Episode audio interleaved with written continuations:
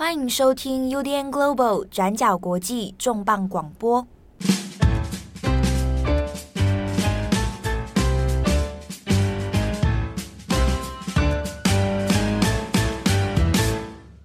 Hello，大家好，欢迎收听 UDN Global 转角国际重磅广播。我是编辑七号，我是郑红。哎，这个礼拜日本他们又来了年度的一个。算是重头戏嘛？还是例行公事？就是那个 年度汉字大赏，哎，啊，每年都会那个是清水寺嘛，对，是京都清水寺，京都清水寺，对，然后就是会大笔一挥，然后写一个年度的代表汉字，来代表说，哎，二零二一年这个呃日本呢、啊，就是怎么样哪一个字才能反映出哎社会的明星舆论啊，或者是期望等等。那相关的这些讨论，其实在前几年还蛮。应该算是蛮热门的啦，每年的汉字都会引起一些讨论。嗯、那甚至台湾这边也有一些媒体在 在学习，然后只是然后来学习说啊，年度的代表字是什么？嗯，对。但是嗯，应该说一开始蛮有趣的啦，就是诶、欸，每每年的汉字好像有一些特别的新意。但是后来好像越来越畏首畏尾，然后就是每年都是不错的字。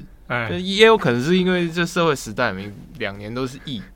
啊，对啊，对，就是以往，比如说，要么是如果是地震，就可能有震或者灾哦，负面不是很有想象力，但确实是反映社会，对，有时候蛮直观的啦。我现在就看这几年下来，其实已经越来越容易猜到那一年的汉字大概会是什么了。对啊，不是这，但就是一开始就一开始蛮有趣的，觉得哎，有一个年度代表是在总结这个岁末年终，好像蛮有意思。但后来想一想也不太对，就是假设今天全民公投啊，哎，公投正常，全民公投来年度。在台湾代表字，那可能一百年连续一百年都是干，对对对，对，这样就这样好像也没有什么，对，这就是什么国民素养不同啊，哎，说不定就是他只是没有这个汉字而已，对不对？哎，哎呀呀，日本有干这个字，东干酒嘛，好。好，那我们今天就是借这个话题来讲，就是说，就是当然是二零二一年的年度汉字，哎，没有讲，今年是金。金啊，金色的金啊，金钱的金，金牌的金。对，它其实就反映说啊，今年东京奥运其实日本的国家代表队代表不错嘛，嗯，对，然后也得到很多金牌，然后后来就是疫情之下，比如说纾困金啊，或者是十万日元的这个普发的这些现金，对对，它或者是说像是哎一些税款，然后等等等，其实大家都在。大疫之年下有好有坏，那就选择了一个金字。呃、欸，相关的讨论在台湾没什么热度啦，因为这金字过去已经出事 出现蛮多次，这次是第四次了。对，那如果你今天出现一个鬼哇，啊，鬼子真的差点在去年就要就入选，差一点点啊。啊，那个因为这是《鬼灭之刃》带起的，然后又觉得说疫情跟鬼一样，嗯、哦，对，你看它差不多都有一致，但是涵盖各个意思的感觉，对，很多微言大义啦。嗯，那我们就今天通过这一集啦，然后想讨论一下，就是哎，包括说日本的和字汉字它过去的历史，那以及就是我们呃刚好也因应就是这个年度关年度汉字，日本其实有在很讨论说啊，今年就是除了年度可能流行语。还有或者是说名字等等等，那这些就是呃遣词用字上面嗯的一些小故事。嗯、对，就是比如说每次讲到年度汉字的时候，其实也蛮多人会在讨论说啊，像日本自己啊，讨论说啊要选什么样的汉字啊啊，这个部分的教育其实也跟当然日本的语文教育里面它就有汉字的教学啊。那当然日本的汉字它经过历史的传递里面，跟我们中文所使用汉字。会有一些地方相似，但是也有一些地方用词或写法是不一样的。好，那讲到这个部分呢，其实大概每到年末，除了讲到所谓的年度汉字之外，嗯，那日本的新闻媒体也很喜欢做一个统计啊啊，比如说啊，过去一个年度以来啊，新生儿哈、啊，现在他们的名字取名现象，他们大概都取什么样的名字啊？大家用这个来判断说，好像不同的世代取名会有一些差别。啊，比如说，呃，近几年大大部分流行的取名会叫大翔啊，飞翔的翔，很大的大哦，大翔、欸、不是大翔，哎，大翔。如果我们早期点可能认知到常见的菜奇亚米啊，太郎啊，这个是有点太 久太久了，一郎啊，嗯、对，啊什么什么丸是不是？嗯、好，那这个都会大概日本媒体哦，哎、欸，年末会做一个统计之外啊，那会来表现说啊，现在的父母。怎么取？那或者从这些名字可以看出什么趋势？因为有一个倾向是，呃，除了日本在取名上面呢、啊，他们会有一个公家出的一张表，叫做人民用汉字表。什么意思？就是指定指定用？哎，他是没有指定，他说推荐你啦。哦，如果我们在取名的时候有些汉字要使用，那我们会有这张表，然后里面搜罗了上千个、好几千个汉字，然后大家可以从里面去找找看啊，哪些是比较是用来做人名的啊，常见的或者尝试上会取的名字。我比较没有尝试，就是 我意思是说，就是呃，日本的的姓氏他们都会有一个汉字的对应。对对对，对，那可是名字这边就不太一定了吧？嗯、没错，你讲的没错，就是我们看到姓氏，大部分都会看到都是以汉字嘛，啊，新垣结衣啊，新垣，呃，一看就知道冲绳姓。嗯，哎，但是我们注意到，像有一些人他的名字在写出来的时候，他不写，不一定写汉字。嗯，很有名的宇多田光，呃，他姓宇多田，可是他的光哦，在日本里面他会写 Hikaru，他就写这个片假名。嗯哼，那因为在日本是你可以选。就是我在这个名字的部分，我可以选我要写平假名还是片假名。另一个是泽尻英龙华，啊，这好久前的名字。泽尻英龙华，泽他姓泽尻，他本来叫艾丽卡，他只写片、嗯、片假名，后来才是说，哎，中文版的翻译里面有的说翻成惠里香，哦，有的又翻英龙华。后来他本人选择说啊，官方的用译法改成英龙华。嗯，哦，那这个的确在取名上面是有一些差异了哦。那可能会反映在你书写上的方便与否啊，或者是日本人有时候会遇到一个问题啊，就是我看到你的汉字名字，嗯，我不会念，啊，就跟其实跟我们也一样，我们有时候看到人家名字啊，不会念，啊，那日本人因为会有比如说一字多种发音啊，有这种现象，那有人避免困扰，他可能就那我干脆就取平假名、片假名，你一看就知道怎么发音啊，避免一些困扰了啊，的确有这样子。好，那像讲到这个取名字哦。那些当然牵扯到一些日本的一些汉字情节，然后我们这边先讲一下这个取名这件事情，大概这几年会讨论的点哦，有一个名词就在专门指这个现象，叫做 “kira kira name”，直接翻译叫做“闪亮闪亮”。你那个也只是外语直接，哎，对对对，这是外来语嘛，“kira kira name”。嗯，好，那或者有的会叫做 “DQN” 姓名，“DQN” 那是一个状声词，“dokun”。ドキュン就是有点那个把你撞击的那个心或者心脏ドキュン这样，那是以前一个日本的新闻新闻节目啊，因为我们在专门在节目在专门做一些那种社会上的各种，用我们的话讲就是社会上各种八加九， 啊八加九做了一些很奇奇怪怪违反常识的事，嗯，然后就后来变成衍生说这种人就是 DQN 啊，他们会做一些没常识的事情啊，比如说乱取名字，那这种 DQN 名字或者 Kira Kira 闪亮亮名字呢，就是每一年大概。诶、欸，年年末的时候就会有人会去讨论啊，说啊，你看现在现在日社会上又出现哪些怪名啊？嗯，那反映出什么社会时事啊？比如说好了，诶、欸，有几个例子啦哈，呃，一个叫做七音，汉字写在一二三四五六七，然后音乐的音，嗯，但是它的发音会发成哆来咪，啊，确实也是七，对，确实确实。可在日本里面觉得这非传统命名法，而且有点，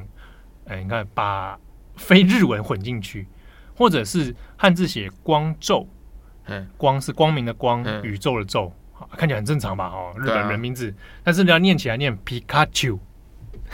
哎、欸，我现在有点搞搞搞得有点困惑，就是它它的汉字它没有一个规定的读音吗？理论上其实它会有相对的读音的、啊，比如说好像比如说哎三本啊亚麻莫斗啊，这个大部分都会有字式的念法，嗯，可是它在有一些名字上面可能它。在登记的时候，它有一些弹性的规定，比如说我可以写作这样，但念作另一个方法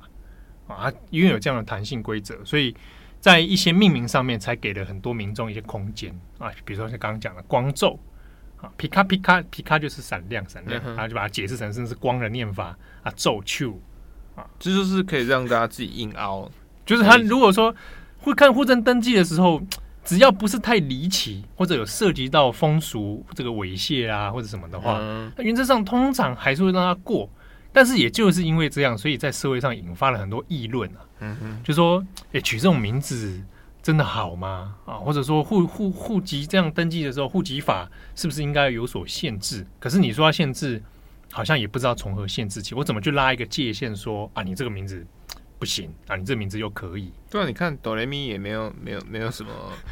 什么侵犯到人，好像没冒冒犯到人，对不对对啊。但是因为日本常会讲说啊，你取这帮孩子取这个啊，这学校就被人家笑啊。哆来咪同学啊，今天考几分？这样。啊，哆来咪哈哈哈，哆来咪音乐好烂哦。啊，这样。是直笛吹很烂。啊，就是怕说社会的。你这种人才会霸凌，我都直接想都没有想到。啊！这都是我在想。啊，这种这种事情呢、啊，而我觉得还有一个名字很靠背啊，啊黄熊，黄色的黄，熊是那个森林里的熊先生的熊啊，黄色的熊，你说哎、欸，怪怪的哦，它的日文念法念扑五啊，黄色的熊噗。逻辑是什么？逻辑是什么？就是小熊维尼，维尼的噗靠腰。哦，这种，嗯，这种名字取得不被霸凌吗？这个一定会被霸凌的吧？啊，类似的这种，那这两年当然也会讨论说，会反映一些时事啊。哦，比如说有时候通常是哪个男明星或哪个女明星很红的话，嗯，大家会跟风取他的名字，这个其实还好啊。比如新垣结衣啊，优衣啊，结衣就常常会变成女孩子的姓名啊，男生就可能一个哪个对棒球选手了啊，比如说松坂大辅以前真的很红的时候啊，一堆人就叫大辅，嗯，会有会有这种现象。但是呢，也有一个在讨论是比较那种闪亮亮名字哦，违反常识就直接套用日本动漫的呃五条悟啊。哎、欸，这个不行吗？我觉得 好像还算 OK 吧，还可以吧？对啊，还可以吧？叫如果叫优人也 OK 啊，优人啊，优人啊。不过有时候因为如果涉及到皇室的话，这个有时候也会有有些会有差别。哦，对，我都忘记有一个叫对，都忘记他。但是男生的话，通常好像有的通常会避免了，比如说叫名人、德人，怪怪的。可是的话，如果像美智子啊，女性皇室成员爱子美智子，反而容易成为女性。民众在命名的时候啊，一个选择，但男性比较通常会避免。好，那比如说炭治郎啊，炭治郎这个名字太太古风了，但是有时候会把一些名字就塞在他的那个里面。那有一种变化的方式，比如说呃富冈义勇啊，嗯，他刚刚就把义勇塞到他的名字里面，啊，就拿《鬼灭之刃》的人物名字。觉得好像也还合理吧，就是义勇的就就听起来还还可以接受，还是可以接受啦。对，哦，那可是也比如说有的会翻成，他就直接用比如说招式的名字，比如一个 Nagi，哦，Nagi 是一个台湾有他那个拉面品牌啊，它的写法就是，诶，龙卷风的风，把中间里里面那个字挖掉，变成一个停止的止在里面。好，Nagi，那这是富冈义勇的招式名字，水之呼吸。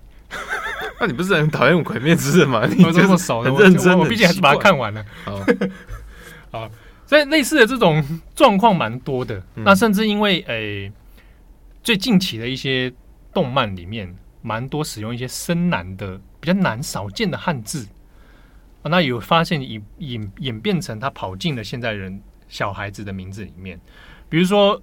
刚刚讲的《咒术回战》啊，或者《鬼灭之刃》。这两部蛮特别，是啊，近年都很红，而且近年的这两部都常常出现一些很蛮难念的汉字，超级难念。对啊，小朋友，那不要说好了，小朋友你问他炭治郎姓什么？哎，我要糟糕，写汉字写不出来，那个字那个灶门看炭治郎那个灶不会写，啊，但是真的很难写，要你写，叫我写，我现在写不出来。哦，大家知道要念卡玛斗这样子，嗯，啊，但是这种深难汉字开始慢慢出现在小孩的姓名里面，啊，开始就会网络上讨论啊，是不是啊，鬼灭世代的父母啦？哦，开始把这些名字套用啊，哦，那有的人觉得说这好像违反常识，那有的人觉得好像又无伤大雅啊。那这样的状态之下，在这一些诶舆论里面，有的人担心是会衍生刚刚讲的所谓那种霸凌啊，啊，或者是他书写的时候自己写不太出来啊。那这种现象，就有人觉得说，是不是要为了遏制这样的问题，那借由比如说户籍法哦，用法律的角度来改正这些事情。哦，但这个实务上其实是有点困难跟矛盾的。那比如说，就刚刚前面讲，你要怎么去设定官方标准？啊，难道我们要再制定一个新的汉字表？我们只能从表里面来拿吗？好，那这个就好像，诶，现实上面有点不太可行。好，那这个是在近期里面有关于名字的讨论。然后呢，我们刚刚讲，其实有在讲不同世代的取名差别。那比如说，那当然可能在二零二一年，他新生的名字可能就比如说很多呃祥品啊，因为大国选手活跃。哎，对对对对对，没错。对，那可是呃球员毕竟会老嘛，然后而且就是每个时代有不同的。选手，那可能十年前、二十年前啊，最流行的英雄。啊，哎，对对对，没错，野猫英雄，对，然后一郎，一郎，诸如此类。但但这东西就是有这世代的差别到底是什么？哎，这个蛮有趣的。比如说，有一些名字在日本的语境里面，有时候一看，大家就觉得哇，这个就是老名字。啊，比如说我们刚刚讲的太郎。啊，现在大概这种太太久，真的太久，真的知道刻板印象。对对对，有一种名字大家一看就会知道啊，大概是某个时代的人，比如说千代子。哦，千代子，诶，你之前听那个那个 YOASOBI 有没有？啊，不是有一首歌《大正浪漫》吗？对，那个那个那首歌的故事里面，那个大正那个女生就叫千代子。为什么你可以从千代子里面看到是，比如说是大正？你怎么的判断点是什么？因为那个是大正时期的蔡奇亚美啊，然后在过了大正以后，这个名字开始渐渐少了，哦，开始会往其他的名字去去取啊，什么其他子是要子这样，和子姓子。那那比如说好，那在。二次大战时期有没有什么？哎、欸，有有有有，这通常都跟战争有关。叫什么？勇勇人，池田勇人的勇。哦哦哦。然后勇跟胜利的胜，很喜欢摆在里面啊，或者国国家的国啊，这个就蛮明显，其实都跟战争或国家有关。那那战败以后呢？战败以后其实就，哎、欸，有的像比如说这种茂啊，啊、呃，哦，复兴的那一种意思，那慢慢会比较起来，茂啦，然后呃之类的。好，那到到近期，呃，平成以后，那其实名字的选择多元化就比较多哦，就比较没有像过去那一种，诶、呃，比较涉及到某种国家意识的，那可能植物类的东西变多了，或者像这种天空啊，翼，足球小将翼的翼，也会开始变多。那这个东西一部分也跟足日本足球那个还有点带动的关系，对，那这个是大概会反映在时代上面的这种差异啊。但其实，在这些呃日文汉字里面，当然也有一些是比较特殊的。我你们听过啊、呃？比如说，好像三本五十六，有有有哦。其实五十六这个名字很少人取啊，应该除了他之外，好像没有人取。应该是没有，因为他那个取名字那个逻辑哦，是他老爸生他的时候，因为他老爸当时五十六岁，就说啊，那你就叫五十六。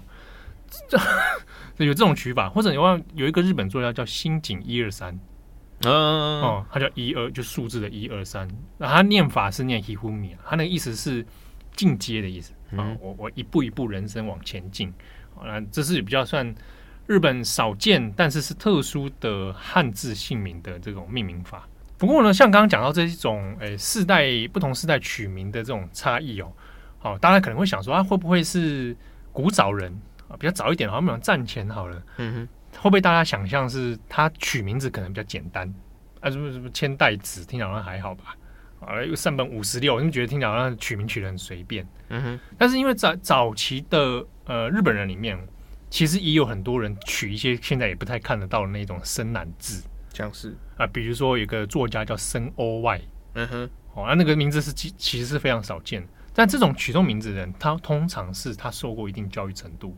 那他的取名里面会故意用一些可能是典籍啊，比如说，呃、欸，常用的汉汉文汉文的，论语》啊，《史记》啊，跟取年号很像啊，或者从万叶集里面取用。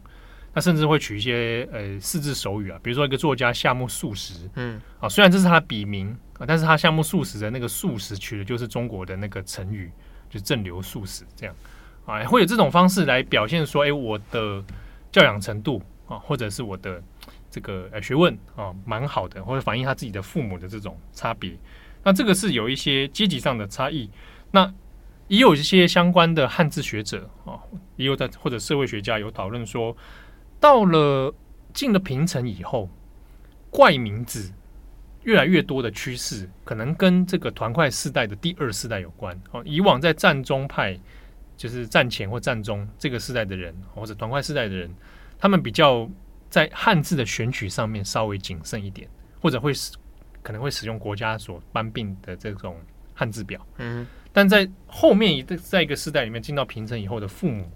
可能已经没有那个传统那种汉字观念。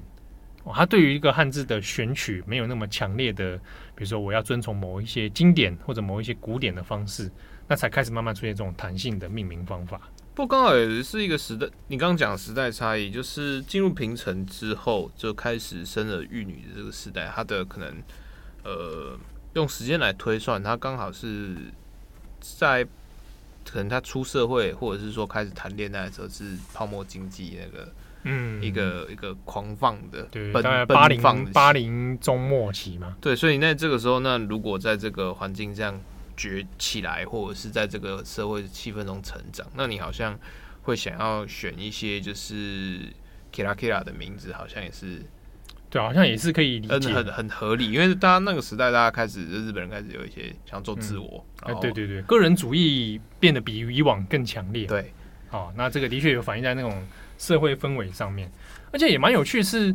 也差不多在那那个时期之后，然后进入到平成之后，然后两千年，诶，平成的一九九五嗯年开始，年度汉字从那个时候才开始的。哦，这个时候才开始，我一直以为是一九九五才开始的啊，而且所以那个时候第一年的选的是就是那个地震的震嘛。他们那时候他是怎么选的啊？因为虽然说每年都会有一个回应，就是找汉字学者来选嘛。哦，没有没有，公开投票，公开投票，就是你有兴趣的人，你就直接寄那个他们会有公公公家的那个投票单，你就自己写下的汉字，然后写你的理由啊，寄到他们的这个日文哎日本汉字能力检定协会。还要做汉字能力检定，哎，对，啊，这个等下我们等下可以来来回头讲啊，反正用投票的方式，然后寄给协会，协会在最后啊低的高票，然后把它写出来，这个就是年度汉字的诞生啊。那所以它反一定程度上反映了投票民众的想象，但就讲到其实它其实蛮晚近才出来的，而且包含这个日日本汉字能力检定协会，其实也是到一九七五年才创立。这都是战后的事情，所以它时间点没有我们想象中的那么长久。但是呢，有趣的是，如果我们回过头来看日本对于汉字的这个情节，嗯，或者汉字的想象，它反而是一个蛮历史悠久的事情。好，请说。比如说，好了，我们讲到，诶，当然最早你可以拉到那个汉字从中国输入到日本嘛，嗯，大概西元可能四世纪、五世纪早期的记录里面可以发现啊，日本当时有那个。诶，全部都汉文汉文写的的的经典，比如说《万叶集》就是一个典型。啊、嗯哦，这一次的那个令和这个年号是从《万叶集》来的，那、嗯《万叶集》就是整本都是汉文啊。我们现在以中文方式是可以去读的。嗯，啊，那《万叶集》传入之后，才衍生出为了要去注音啊怎么念，然后就用《万叶集》的一些呃汉字的方式去标明它的注音。那衍生出来就是我们讲的平假名。片假名，那是从中文的书法，比如说取几个部首，嗯，然后去变化的。好，那当然细节我们不用多说，但大概它的脉络可以追到这个部分。那以往当然汉字的出现，它其实一定程度上是跟教育程度，嗯啊有关，所以大部分会学习到这样的，你掌握汉字能力的，可能是王公贵族啊。那再来还有一种一定会需要看汉文的人，嗯，那就比如佛寺里面。啊，僧人他要读佛经啊，我们所以看到日本的佛经其实是一模一样啊，它的只是发音上面不同而已啊，大概掌握在这个部分。但民众里面，除非他有受到特别受到教育啊，但大部分可能比较没有，或者是哈，他有名字哦，不一定不见得有姓啊，啊，有名字那可能他知道大概要怎么写，但是因为基本上可能生活中除大概用不太用不太到了。比如说好了，就是我们刚刚讲，就是呃，照门炭之郎，对对，就是他可能。啊，知道啊，我我姓康，那个卡马斗啊，大家叫我我是赵门一家，因为他是跟职业有关，啊、他的姓氏，但这种算是难得有被赐姓啊，嗯、就是哎，你是家里是管这个灶的，管那个炭的，嗯，啊，那你就是用职业来分分出你的姓，但他不一定，他不一定就是没有办法用汉字来写出，对对对对对，或者他可能会只会写自己的名字，但是不大会再去写其他的内容啊，或者写啊，平头写这个平假名嗯。的内容出来，好，那。当然，这个以往那种日本的那种汉字情节，它一定程度上是表现在我的学问啊，好，然后我跟文化，我跟这些哎，比如佛教经典啊，啊，啊有会有直接的连结。那或者是说，嗯，我们常看到哈，像比如像战国时代好了，对，很有名，风林火山那四个字扛出来，有没有？啊哈，哇，大家就知道那个是象征某种意义。那它那个汉字的那个意意思是从《孙子兵法》借去的嘛？对，啊，那所以你看。在战国时代，的它的确会有，比如说变成一个旗帜，对啊，那有这种汉字的魔力，或者是呃晚一点啊，比如说幕末时候新选组，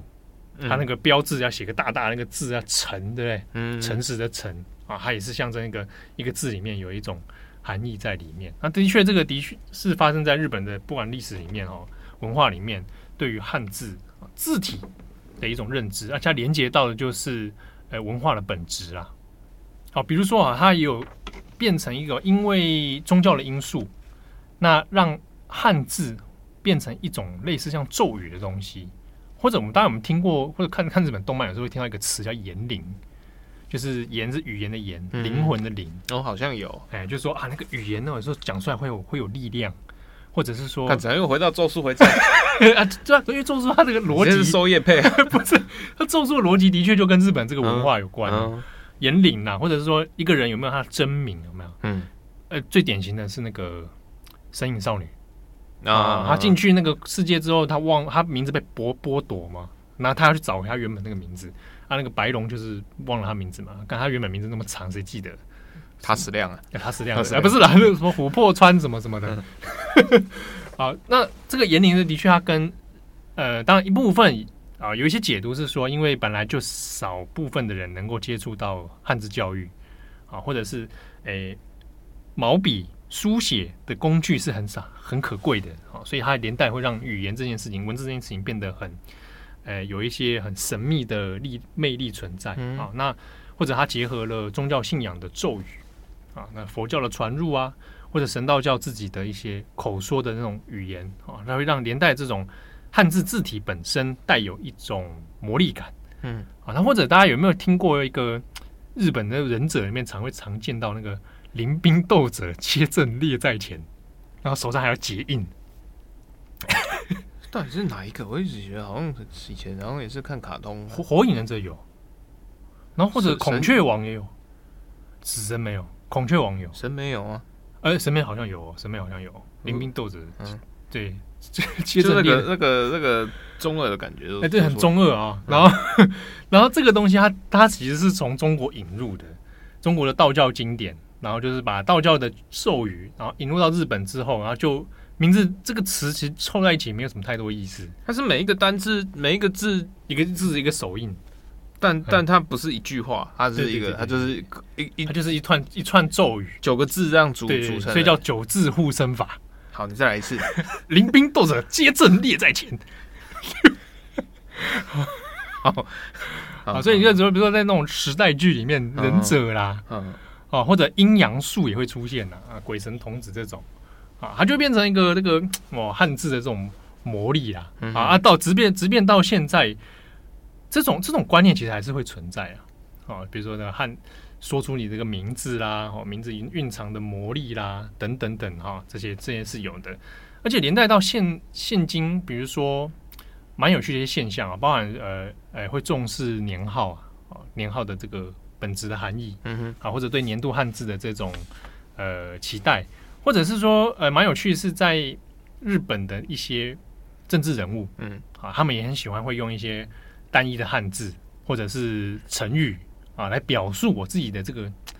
不管是我的教养，还是说表述我的政治观念，这蛮有意思的。比如说，像是呃，像一个单字，哈像在日本的那种大选，在我们在找一些历史图片的时候，都常常会看到，比如说，哎、欸，安倍晋三，然后题字，哎，对对对，然后或者是说，他就是会一个大的书法，然后写一个，比如说，比如赞，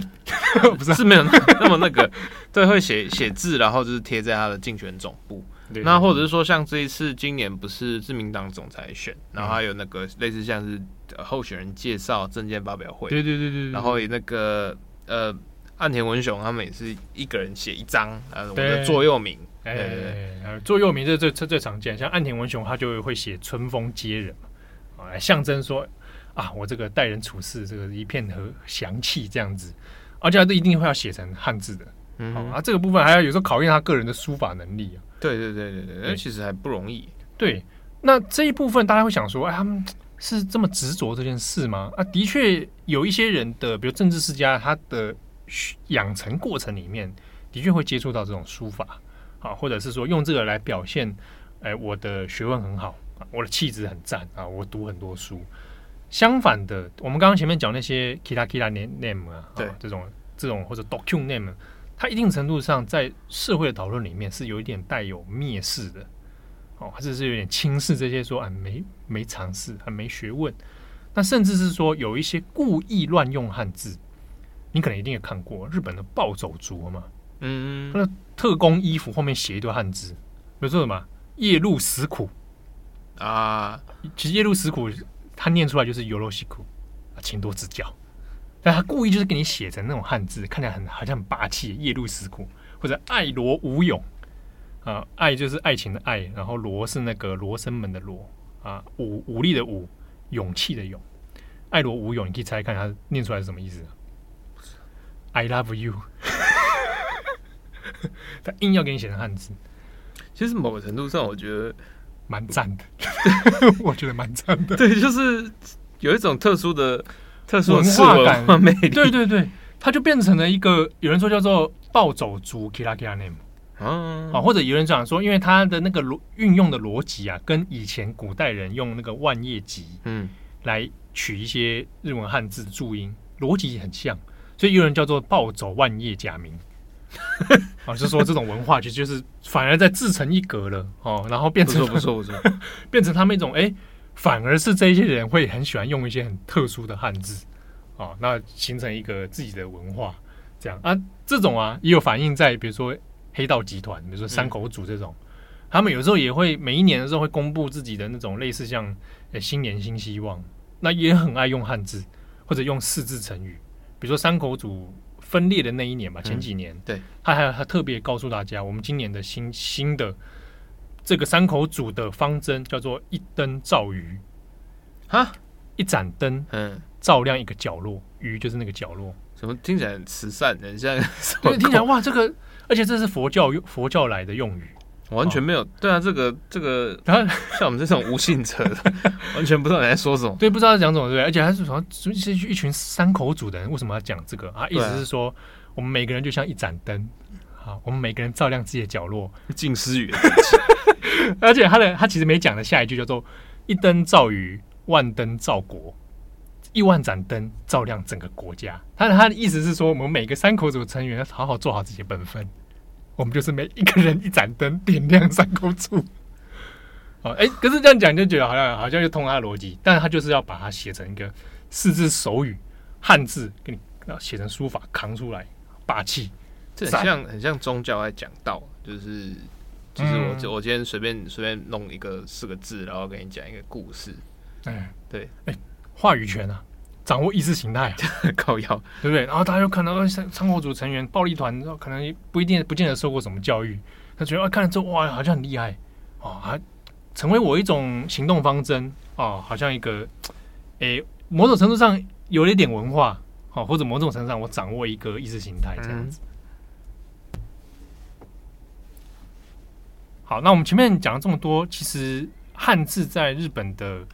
流传或使用啊，它也不是说这么的一帆风顺。嗯，好，那当然一部分原因是因为比起直接学片假名、平假名，汉字学起来还是蛮麻烦的啊。对于不是中文汉字母语者来说，哦，我要学那个笔画啊，真是有点，其实是一种挑战啊。而而且你还需要一点这个教育的机会，所以在教育没有普及之前，其实也不是那么顺畅啊。哦，那甚至说，呃，一些民众啊，比如说以江户时期来说好了，虽然说江户时期有的人有姓有姓有名啊，但是他不见得会在公众场合能够使用。比如说，如果他是平民啊，他虽然可能叫呃，比如说什么，讲一个啊，宫本武藏，我以为你要讲太郎，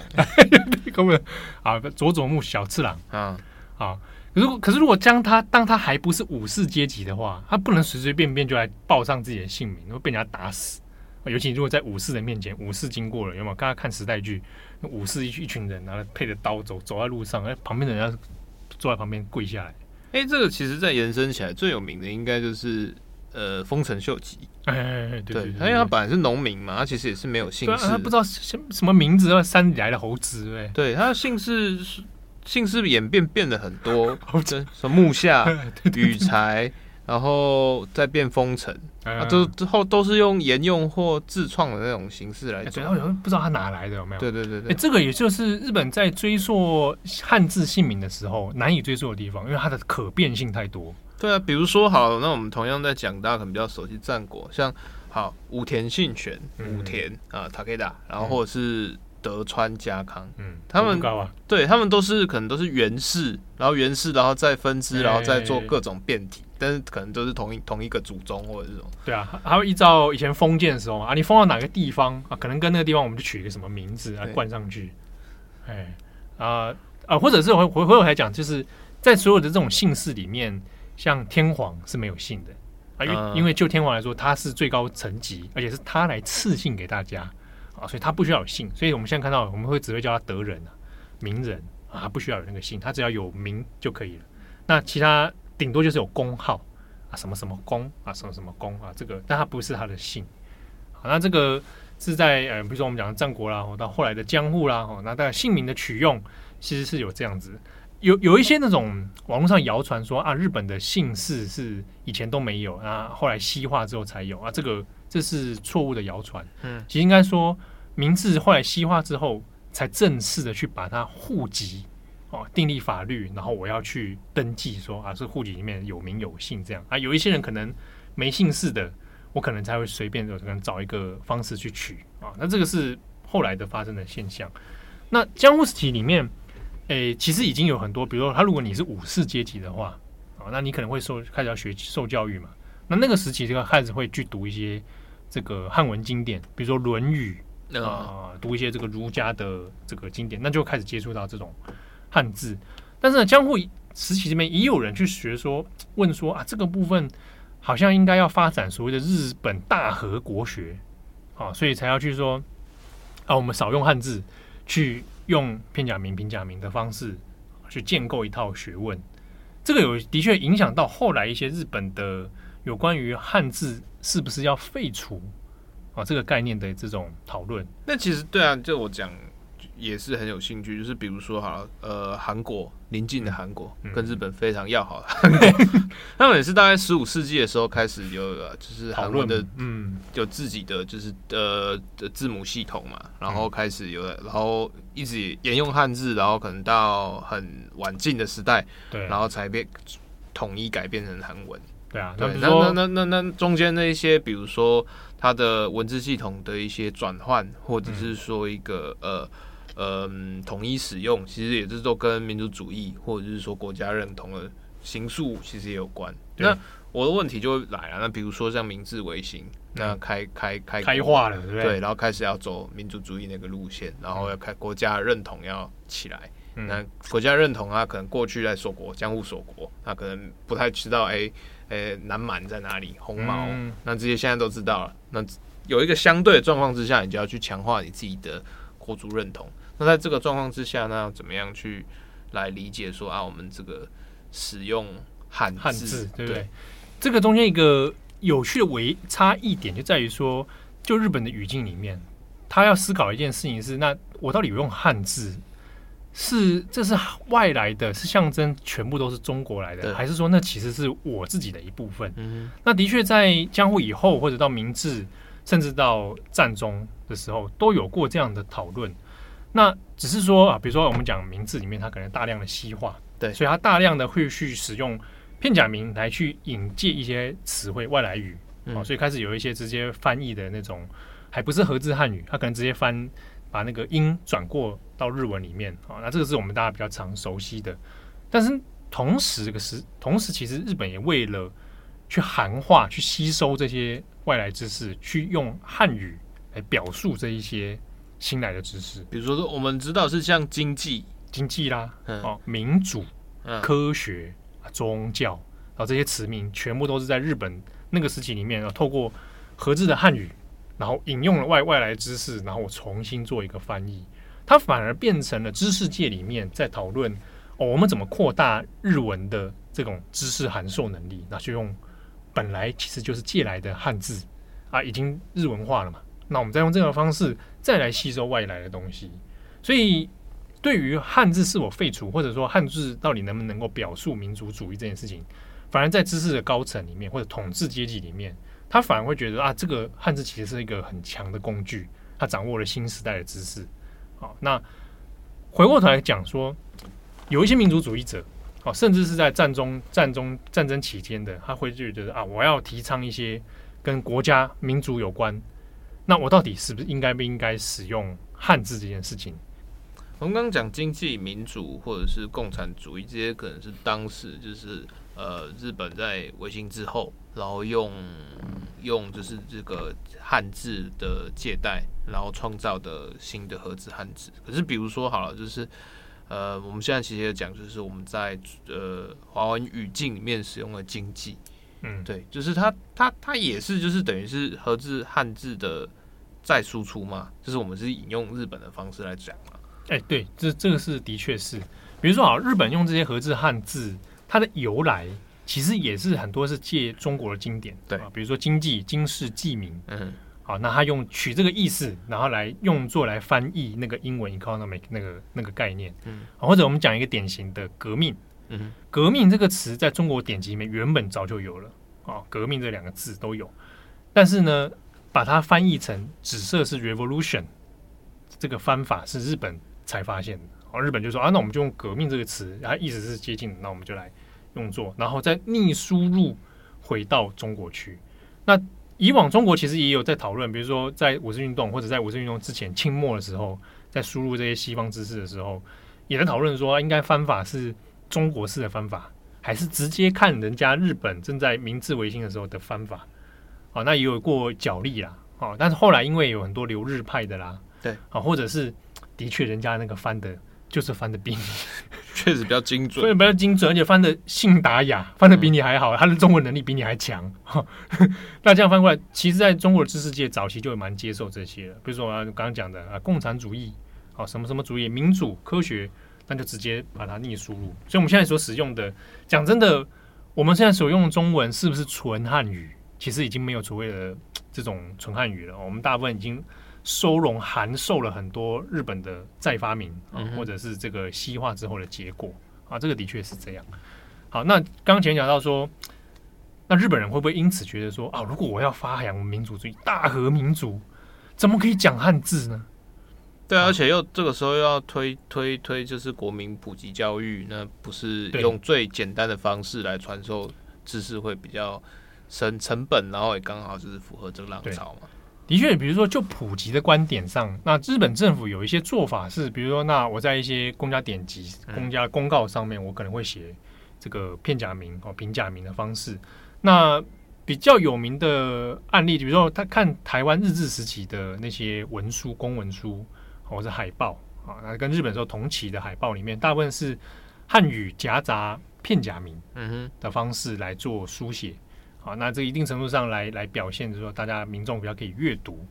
可是呢，如果你说以就民族的观点里面，好，我去追溯那个大和人、大和魂的根源，好，追追追，发现啊，早期经典哇，全都汉文、uh. 啊，比如说古世纪，古世纪很重要，它记录了日本的神话故事，日本天皇的起源，哇，全汉文，就发现其实追追溯到里面，我没有办法回避汉字那件事情，甚至是说反过来。我读汉字，一定程度上才是表现了大和民族的那一个传统文化的根。所以你如果推到现在哦，近代的所有不不管是日本汉字能力检定协会，还是现在有一些民间团体，他推崇传统文化的，他都会很强调那个汉字教育的这个典雅，其实是跟你的这个日本文化的根息息相关。所以他就没有演变成说，哎，大家来去除。汉字使用全部都来用平假名、片假名，这个争论的确有发生在战后的时候。嗯哼，就是嗯，战后的时候一连串的 GHQ 要做一些诶、欸、政策的改变，嗯，要做 不改造日本，改造日本 啊，少年要站起来这样。那个时候有也有针对关于常用汉字表这件事情，要去说，我们重新要订立一些汉字啊，哦，那有一些可能比较涉及神道的一些事情啊，我们要要把它慢慢的去除，这样或者宗教意涵的东西要去除。可是那个时候的确有人讨论说啊，是不是以后干脆我们就来废除汉字好了？有所谓的汉字废除讨论。嗯哼。但这件事情也很微妙的是，在战后以后，虽然有这样的议题，但没有人拿出来说我们来公投好了啊，没有，也没有什么太多。虽然正反意见都有，但是没有太多实质上的讨论。嗯。还没有变成热门话题啊，这件事情就这样不了了之。啊，就放在那边，但是没人鸟。那社会上也会觉得，好像 大家已经用用很习惯了，说要全面废除汉字，似乎有一点点不是很实际。不过看起来就是在日常生活里面，它存在有时候好像确实也是令人蛮困扰。比如说，好像我们在看呃小丸子，他常常呃可能时不时就会讲说他这个汉字很难，或者是说就是考试就看看不懂。哎，对。小小丸子小学生嘛，对啊，哦，那在小学里面，在日本的教育里面真的有，比如说我我自己遇过生活周边那个小学生，我就搭公车遇到日本小学生，大家台湾小学生可能或者中学生在背英文单字，嗯，我跟时候看到日本的那个学生拿到了个汉字表啊，在在在算算笔画，啊，那的确他这个训练上面当然有一定的门槛呐，好，那。有时候看那些新闻里面，不是有小朋友会写汉字，然后大家拿举起来说啊，这个呃，对对对，有点像是在写春联，或者是在写呃，他们苦在地上 了，对对对对对，他写一个字嘛，然后代表我的汉字或者我最喜欢的字之类的。那这个的确是在书道教育啊、汉字教育里面有有存在的一点。那的确也有人在就社会讨论上就说啊，哎，沟通上面好像用平假名大家会比较熟悉。啊，这个有反映在一件事情上面，就是选举。那日本的选举投票不像我们是圈选盖章就好嘛？他是要写，你在那张票上写你要投给谁？对，他是这张表上面是要让你自己书写那个候选人的姓名。好，那这个东西有一点挑战性啊！啊，万一他的姓名不好写，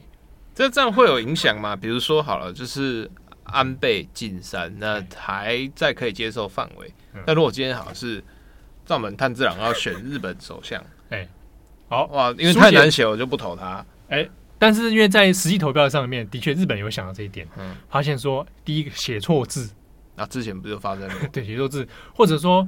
啊，我我写的有有点像是，又有点不像是这种，怎么办？那通常会从宽认定，比如说啊，假设是灶门炭治郎啊，我写炭治郎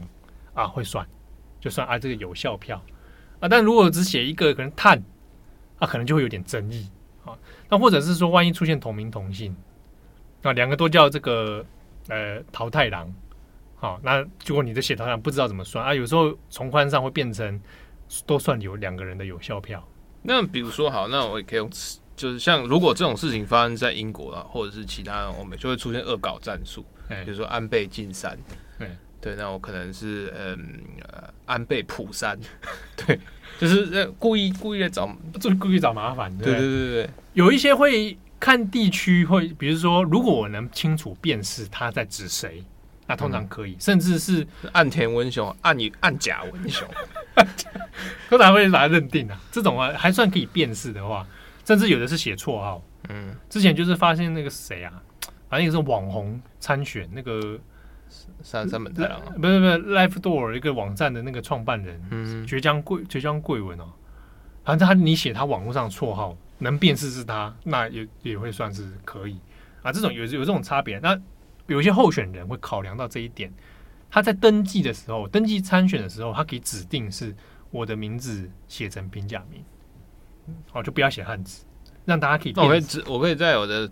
参选登记里面，比如证件，然后写我绰号。比如说啊，呃，七号参选啊，七号玩，对对对对，七，哎，七小七啊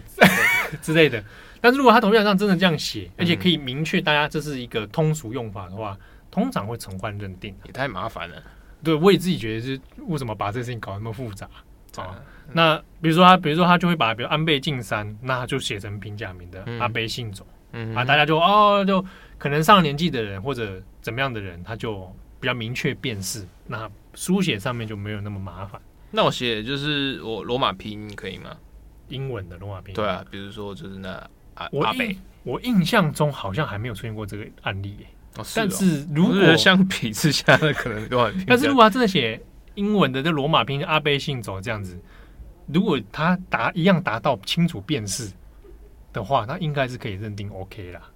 好，那这个。因为他们自己常，比如说安倍经济学，他也是把阿倍经济学那个阿倍写成阿倍 comic 啊，对啊，阿倍 nomics comics 这样子，哦，那这个也是他们自己常用的用法啦。然后呢，我们同样也是在看到，比如说一样是小丸子啊，或者是一些这种校园校园卡、动漫、卡通、日剧，常常会讲说汉字检定啊，甚至说那个，诶、欸，前几年吧，还是说可能现在还有，就是那种不是日本都每年都会出很多那种偶像团体、偶像艺人。然后他就会写自我介绍，洋洋洒洒。我的兴趣是料理，我的汉字检定，汉检几级有？对，但就是英检，英检它可能会跟毕业有关。汉检到底要干嘛？哎，汉检这真的是蛮有趣的。对啊，呃，刚刚前面讲汉检的诞生是从一九七五年，啊、嗯，哎，应该这样讲啊，汉日本汉字能力检定这个协会，啊，汉字推广这个协会呢，从一九七五年之后才诞生，而且他是从就是民间的企业家自己说，哎，我觉得这个其实他有点市场考量啊，因为英检已经在日本在那个时候在推广了，因为这个往世界去做生意嘛，泡沫世界。他说：“那个做出市场区隔，要来推个汉检好了。好，汉检是后来才慢慢才长出来的东西。呃，一九九二年变成官方指定。好，其实到九二年的时候才开始。听起来为什么官方指定啊？就是说，他官方也认可这个变成一个升学的呃，不管是加分条件啊，是加分条件哦，要变成加分条件哦。就是升学的时候，还有就是鼓励学生去考。那你在如果是比如说考私立学校要去做面试的时候，嗯、哇。”汉检有通过几级的程度，哎，表示你这个人的这个一定程度的学养。那会有什么汉检大赛吗？就是有汉字汉字能力检定啊，汉字检定大赛就是要你就是写出写一字千金。呃，是有些综艺节目做过这种类似的，是哦，但是以人家要你上好多次，你都不要，我说我才不敢上，经常写一堆错字。对啊，我们这种电脑世代啊。嗯。在日本里面，的汉汉检现在是分成十级啦，而且算是有名的难。但我不知道对日本人而言，到底英检难还是汉检难，还是都我觉得都很难，应该都很难。汉检的那个十级就是，诶、一级是最难，哦，那十级是最简单，中间还有分准一级跟准二级。它要求是什么？是要求你认得这个字的读音。诶、欸，考试里面有分字音字形啊，蛮典型的。嗯，哦，读音啊，或者是辨别错误啊，错字啊。哦，或者这个刚刚讲的音啊，或者是这个正反词啊，比如说上的相反是什么啊？下啊，有反义词。那或者是照的相反是什么？哪个灶？灶门。什么灶？灶还会有相反？回了，回了，回了。啊，或者是说呃，阅读测验，可能是典籍，会要求你用汉字来来写古文吗？呃，有一些会变成古文，变成阅读测验去示意，比如说。有点像我们讲啊，读完这一篇之后，那它会有一些选择题这样子，倒不倒没有说变到作文这个部分的啊。哦，比如说他今天出个作文啊，就是你是呃，可能哎，织织田信长啊，写信写信给天皇啊，诸如此类，写信给将军，写一篇古物语，对对？对，那已经是另外一个学问了，那是 那是古古古代日本语的学问了。啊。不过那个那个也是蛮难的，呃，在日本好像。好像也不多人吧，嗯哼，可以解读战国文件这种。好，呃，在日本的那个汉字能力检定里面呢、啊，它会大概粗略分成这个级数里面哦，大概会有一些判定标准啊，就是你可以认得的汉文数量。比如说十级的话，最最最低层级，十级大概是小学一年级的程度，那认得的汉字数量大概是八十个字，小学一年级。嗯，好的。那如果我们往上爬一点哦，五级的话呢，是大概小学六年六年级毕业。好，那你认得的汉字大概是一千零二十六个字，也太多了，一千字左右了。一千字，哎、欸，我有点不太晓得，一千字到底算多还算少？我觉得算多哎、欸，就是小六的状态，因为你平常日日常生活里面也不一定都会用到那么多字啊。比如说你今天每天写文章，它用到字可能没有那么多，种类有那么多，对不对？对，好。那再往上爬三级的话，大概中学毕业程度，大概一千六百字。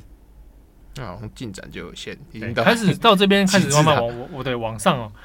上去还不是二级，是先是准二级，准二级大概是高中生在学程度，认的字数大概一千九。那准就有点骗钱的感觉，也不是骗，不能这样讲，就是会觉得不是很干脆。哎，对，在网上二级是高中毕业啊，嗯啊，高中毕业的话一两千一百字左右。啊可以进到大学，那一级就是差不多大学程度啊。这边它的字数，你到大学毕业的话，它一级的这个测验里面已经到达六千字汉字。他考过一级的人其实相对是很少的。那在日本的那种教育讨论里面，觉得啊，那个汉检你往上考很难。可是大家会觉得说，那我考这个有个有个有个什么鸟用？然后我就职活动的时候有有用吗？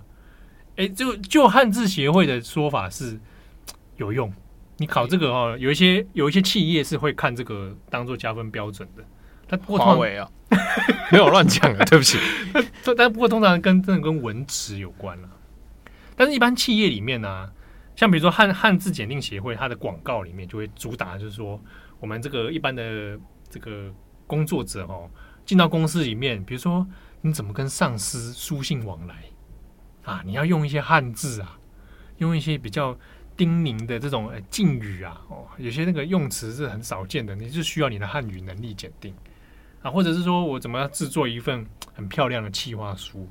啊，你不总不能都写一些平假名什么之类，你要用一些汉语啊，啊，看起来就很正式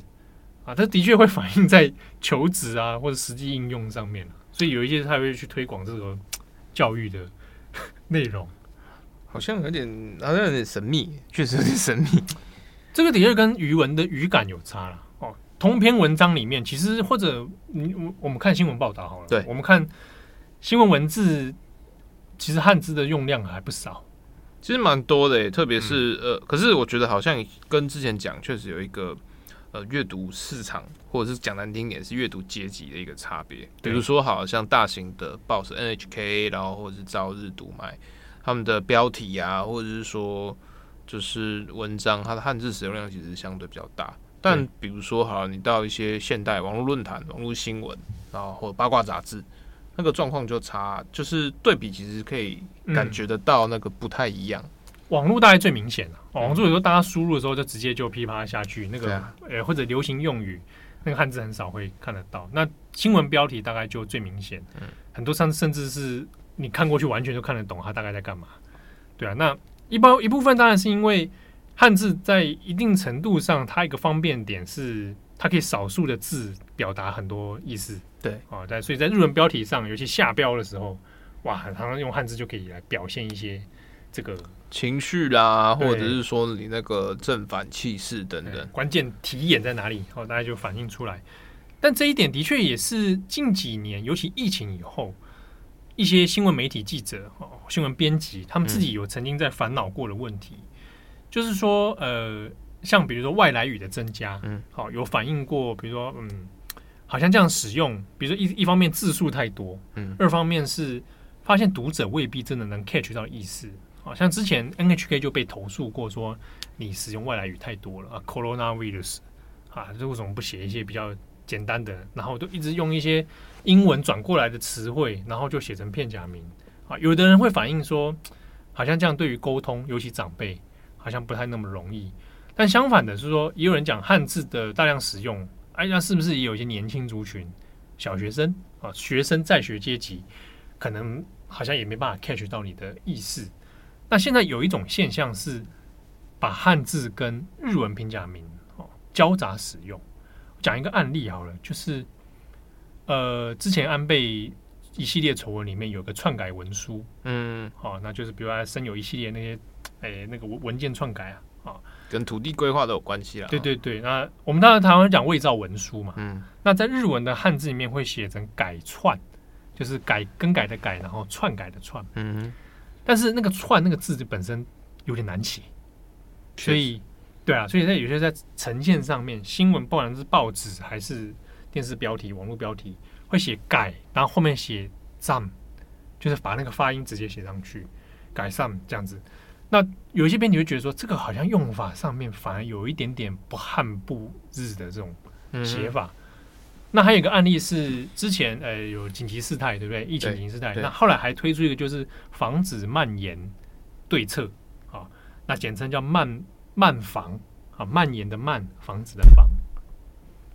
啊，那蔓防这里面写法里面，因为蔓又写起来，蔓延的蔓，这写起来好像笔画很多。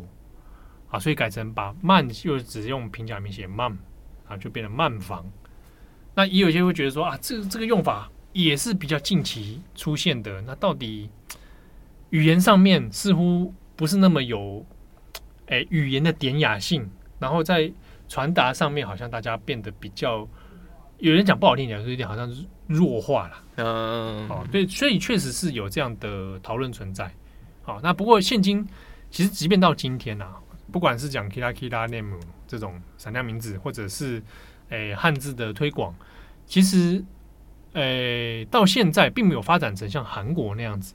完全完全性的把它去除，或者完全性的，对，比如说或者改名，比如说汉城变首尔，嗯，或者说我们在官方用语上面或者普遍用语上面减少汉字的使用，在日本倒没有发生到这种情形。啊，反而是说有一些人啊，甚至年轻人因为大和剧的喜欢啊，或者是比如说刀剑。呃，刀剑乱舞啊，诸如此类。对，他反而去说哦，我因为大众文化的这种推推广，我反而去认识那个汉字。那甚至是嗯，有有好几年流行那个神社女子啊，比如说到过去神社玩哦，参观佛寺，嗯嗯，好，然后推广这种旅行嘛。那到神社或佛寺里面，有时候哎会去抽个签，嗯，哎抽一签靠看不懂。因为要么大量汉字，要么就是不就是看那个他只看他只看吉跟凶就好了，对对对，对。但是很多人想说啊，我那个签诗签签希望跨博，嗯，对不对啊？签诗有要么就是可能来自万叶集或来自和歌，日本那种和歌，嗯、要么是汉字，要么就是难用的平假名哦啊看不懂，所以因此有兴趣去找相关的教学来看啊，也有这种逆回来的这种现象啊，这倒是蛮有趣的。虽然说。诶，乱用汉字的人存在，但是呢，大众文化反过来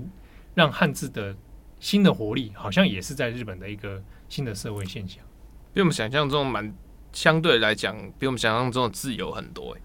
对啊，啊，其实这个还蛮有趣的。嗯，诶，如果大家有兴趣哦，日文的签诗，其实你现在不用去日本看，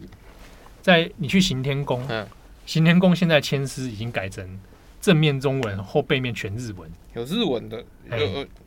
这边刚好有一张，来看看，你的这个是看看是新的还是旧的？嗯，手手手边刚好一张，啊，这个是日文的签字。对，好，其实跟你讲，日文签字我自己也完全看不懂。那你现在是叫我拿出来干嘛？没有，就看，对啊，因为很多和歌啊，我个人看过去我也不知道什么意思。好，好啊，大吉啊，大吉赞赞啊。好，如果你去像行天宫的话，后面他就会把千丝翻成日文版。大家可以想象一下那个感觉。来，我这边手中刚好有一张行天宫的天，我这场综艺节目 真的有了，嗯，对不对？有。好，那这个是第八十四首，好嘞。君が家，我看像这个讲法就是很、很、很这个日文版的讲法。他他确实是写对对对对对，啊，大概是这样子。好，好，哎，最后我讲一个好了，哦，很少见的，现在可能已经没有，就是满洲国那个时候啊。有出现一种新的语言，叫协和语。我没有听过，哎，没有听过。其实是把中文跟日文混在一起讲啊，因为在满洲国嘛。啊，那那个有些语言哦，就很听起来讲讲很靠北。比如说，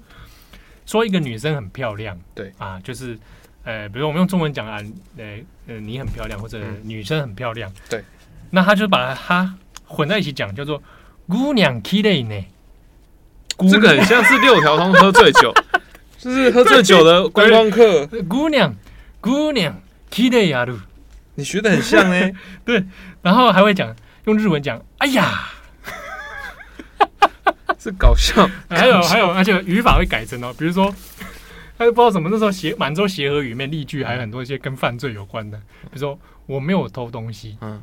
他说小偷我不是的，会把它倒装过来。啊，还有说这个酒没有喝起来不够力，不会醉。这个酒的力量没有，醉的没有。你很像你，你很像那个 福原爱之前在卖家电的时候，就是都会 对对，就是会故意就装一个。这个用词很实用，你知道什么？假设我今天要拍抗日剧的话，里面日本兵就要讲这种什么东西？花姑娘，姑娘漂亮的。好，满洲国协和语，现在这个大部分失传了吧？请问这个要怎么解？这一集要怎么解？你讲这个，这个叫解法就是啊，好，最后，哎、欸，我们帮正红取个日文名字，最后是每次都熊太郎，停止，停止、欸，你怎么知道我要取熊？又要讲这个，森林里的熊太郎就是日正红的日文名字。好，感谢大家的收听，我是编辑七号，我是正红，我们下次见，拜拜，拜拜。